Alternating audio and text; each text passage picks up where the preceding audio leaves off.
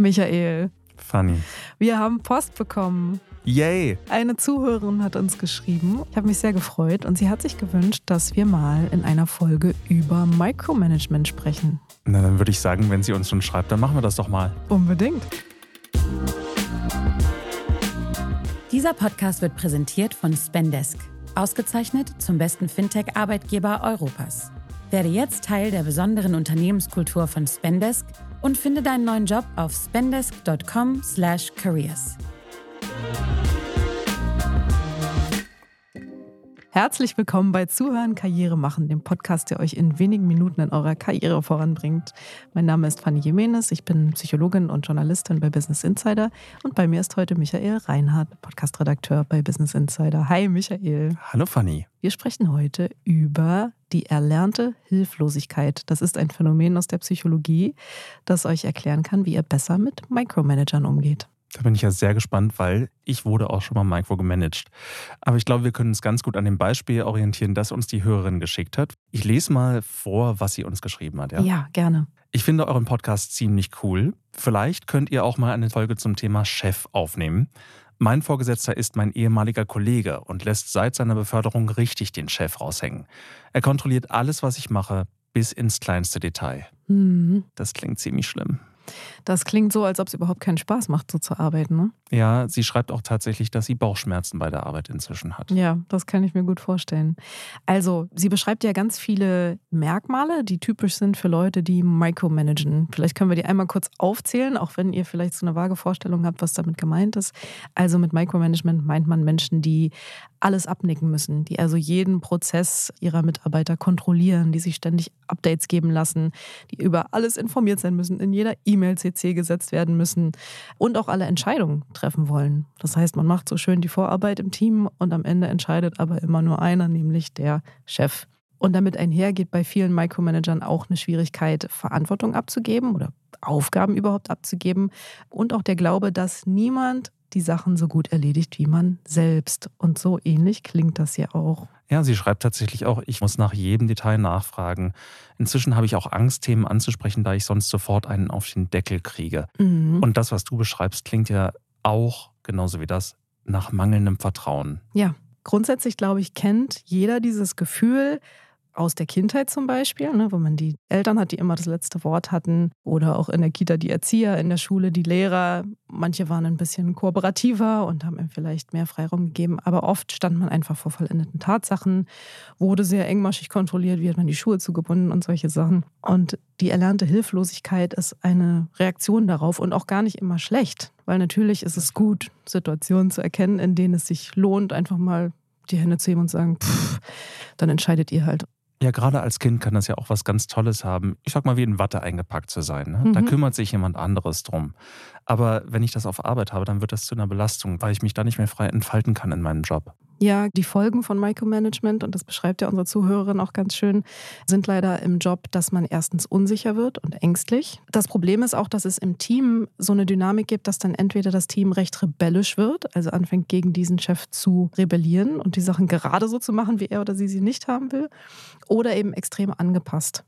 Ja, also sich zurückzulehnen und zu sagen, okay, dann machen wir halt einfach nur was wir machen sollen. Und das macht das Team langsamer. Das Team bringt schlechtere Ergebnisse. Es wird also unproduktiv. Resignation und Stumpfsinnigkeit treten ein. Und Ja. dann ist auch wirklich eine Gefahr da, dass man selber in eine Depression leichter abrutscht, weil man keine Freude mehr an seinem Job wahrscheinlich hat, oder? Das kann sein. Manche gehen auch eher in diese Angstrichtung. Das ist natürlich auch nicht so schön, wenn man irgendwie mit Bauchschmerzen zum Job geht. Und andere resignieren. Mhm. Und in letzter Konsequenz, viele lassen sich das natürlich auch nicht gefallen. Die gehen dann. Ne? Also lassen sich in eine andere Abteilung versetzen oder wechseln den Job.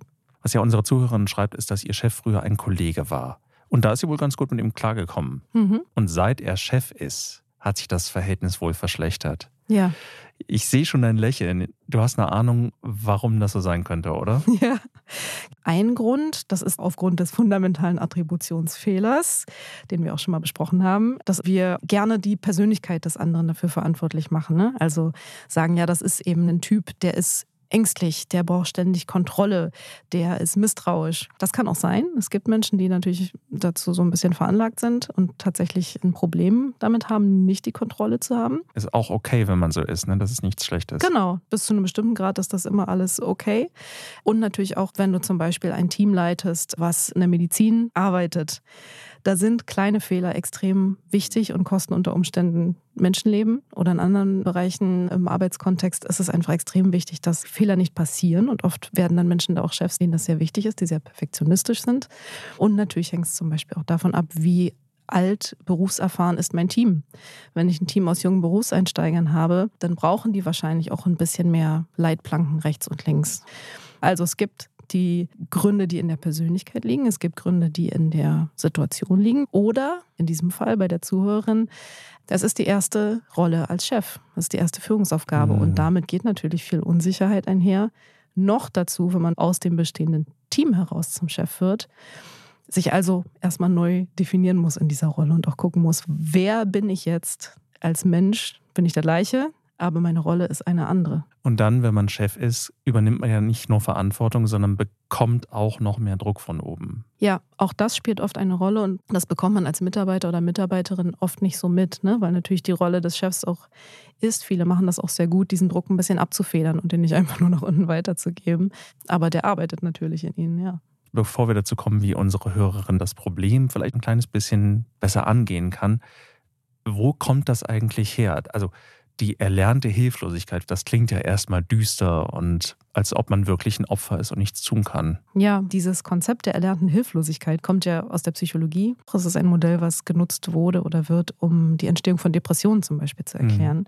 Beschreibt also eine Überzeugung, dass man seine eigene Situation nicht verändern kann. Bei der Depression kommt dann noch dazu, dass man auch noch das Gefühl hat, dass man selber daran schuld ist. Das ist jetzt hier nicht der Fall, deswegen ist es im Arbeitskontext ein bisschen was anderes und auch ein bisschen leichter, damit gut umzugehen.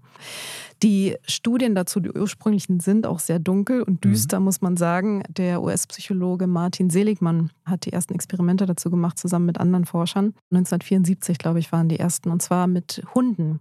Die Experimente wurden später auch sehr kritisiert. Sie waren nämlich schon etwas grausam. Und zwar hat er Hunde in drei Gruppen eingeteilt und hat der ersten Gruppe Hunde Elektroschocks verabreicht. Oh Gott gegen die sie nichts tun konnten, der zweiten Gruppe auch Elektroschocks verabreicht, die sie aber selber abstellen konnten, wenn sie gelernt haben, einen kleinen Hebel zu drücken. Und die dritte Gruppe, denen ist einfach gar nichts passiert. Einfach als Vergleichsgruppe. Genau, das war so sozusagen ein erster Lerndurchgang, weil man geht davon aus, dass diese erlernte Hilflosigkeit ein Ergebnis ist von Erfahrungen, die man gemacht hat. Mhm. Mit diesen drei Gruppen Hunden hat äh, Seligmann dann einen zweiten Durchgang gemacht und hat in diesem kleinen Raum, wo er das gemacht hat, ein Fenster geöffnet. Also eine kleine Tür, eine Klappe. Sodass die Hunde eigentlich hätten flüchten können vor diesen Elektroschocks. Mhm. Das haben auch alle Gruppen gemacht. Also die letzte Gruppe zum Beispiel, die gar keine Elektroschocks vorher bekommen hat, hat jetzt welche bekommen, fand das natürlich fürchterlich, ist sofort durch diese Klappe raus. Die zweite Gruppe, die wusste, sie kann das abstellen mit diesem Hebel, die hat ein bisschen länger gebraucht, aber hat es auch geschafft, ist durch die Klappe raus. Und die erste Gruppe, also die, die im ersten Durchgang gelernt hatten, sie können nichts tun hm. gegen diesen Schmerz, sind einfach sitzen geblieben oder stehen geblieben. Also sie haben sich auf ihre Erfahrung aus dem ersten Durchgang berufen, dass sie an ihrer Situation nichts ändern können. Und da kommt dieser Begriff her, der erlernten Hilflosigkeit. Man hat dann später auch bei Menschen das noch nachstellen können, diese Effekte, natürlich ohne Elektroschocks, aber man hat sozusagen mit Hilflosigkeitstrainings bei Versuchspersonen das nachweisen können, dass das auch bei Menschen tatsächlich so funktioniert. Das heißt, es ist gut etabliert, dass diese erlernte Hilflosigkeit entstehen kann. Wichtig ist dabei aber, es ist eine Wahrnehmung, was mhm. man ja bei diesen Hunden gesehen hat. Ne? Also ja, es gab mal eine Situation, wo sie hilflos waren, genauso wie wir als Kinder auch oft hilflos waren. Als Erwachsene sind wir das auch in einem Job mit einem Micromanager in der Regel nicht mehr. Das heißt, man kann was tun. Jetzt kann man natürlich eins machen und das ist gehen. Mhm. Aber das ist eigentlich die schlimmstmögliche Lösung für viele. Unsere Hörerin hat tatsächlich auch schon mal versucht, mit ihrem Chef darüber zu sprechen. Und der hat sich dann für sein Verhalten entschuldigt. Aber sie sagt, er fällt immer wieder in alte Muster zurück. Und deswegen überlegt sie jetzt tatsächlich, ihre Arbeit hinzuschmeißen mhm. nach Jahren. Was könnte sie tun, bevor sie diesen Schritt geht? Also es gibt eine ganze Reihe von Dingen, die sie machen könnte. Ich glaube, eine ganz wichtige Frage, die sie sich selber stellen kann, vielleicht, je nachdem, wie ihr Verhältnis jetzt gerade ist, auch ihm, nämlich, was sind die Gründe dafür? Ne, wir hatten ja vorhin besprochen, es gibt verschiedene Gründe, Angst, Unsicherheit, Druck von oben. Und bei manchen dieser Dinge kann sie ihm vielleicht sogar helfen. Was bei Micromanagern auch oft wichtig ist, ist Vertrauen aufzubauen. Das ist aber in der Regel eher wichtig, wenn man denjenigen noch nicht gut kennt. Das mhm. ist ja bei den beiden jetzt nicht so der Fall.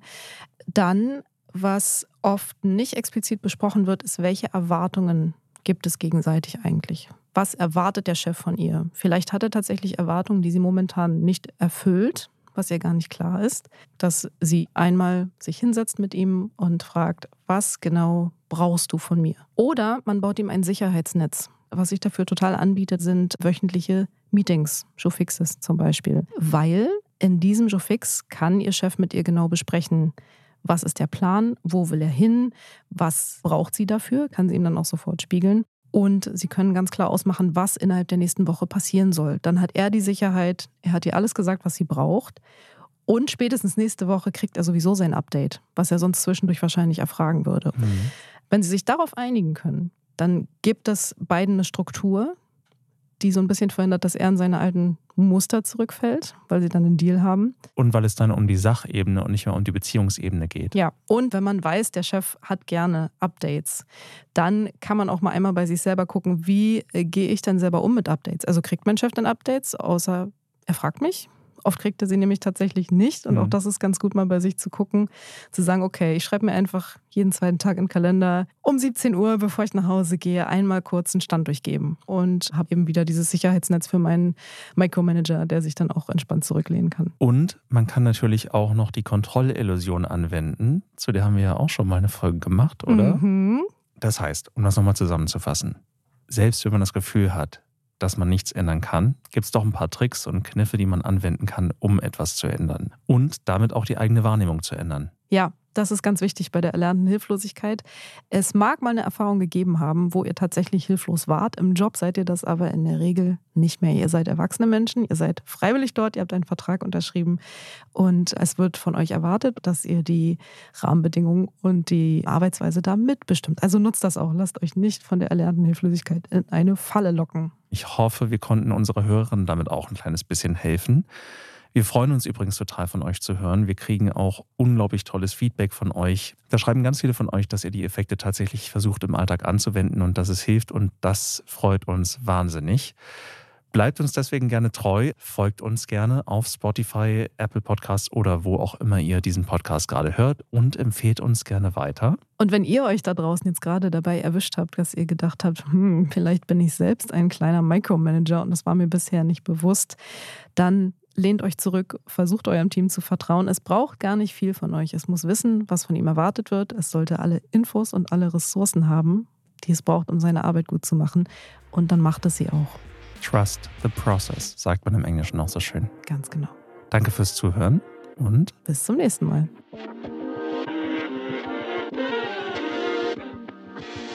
Du bist auf der Suche nach einer beruflichen Herausforderung? Dann finde jetzt den passenden Job bei Spendesk. Ob Berufseinsteiger oder Profi, der Vorreiter für smartes Ausgabenmanagement hat abwechslungsreiche Stellen für jeden. Von Sales über Marketing bis zum Recruiting. Als Spendesker profitierst du von einer offenen Unternehmenskultur, die Flexibilität großschreibt. Werde jetzt Teil eines motivierten Teams, das dich in deiner Entwicklung voranbringt. Mehr Infos gibt's unter spendesk.com/careers und in den Show Notes.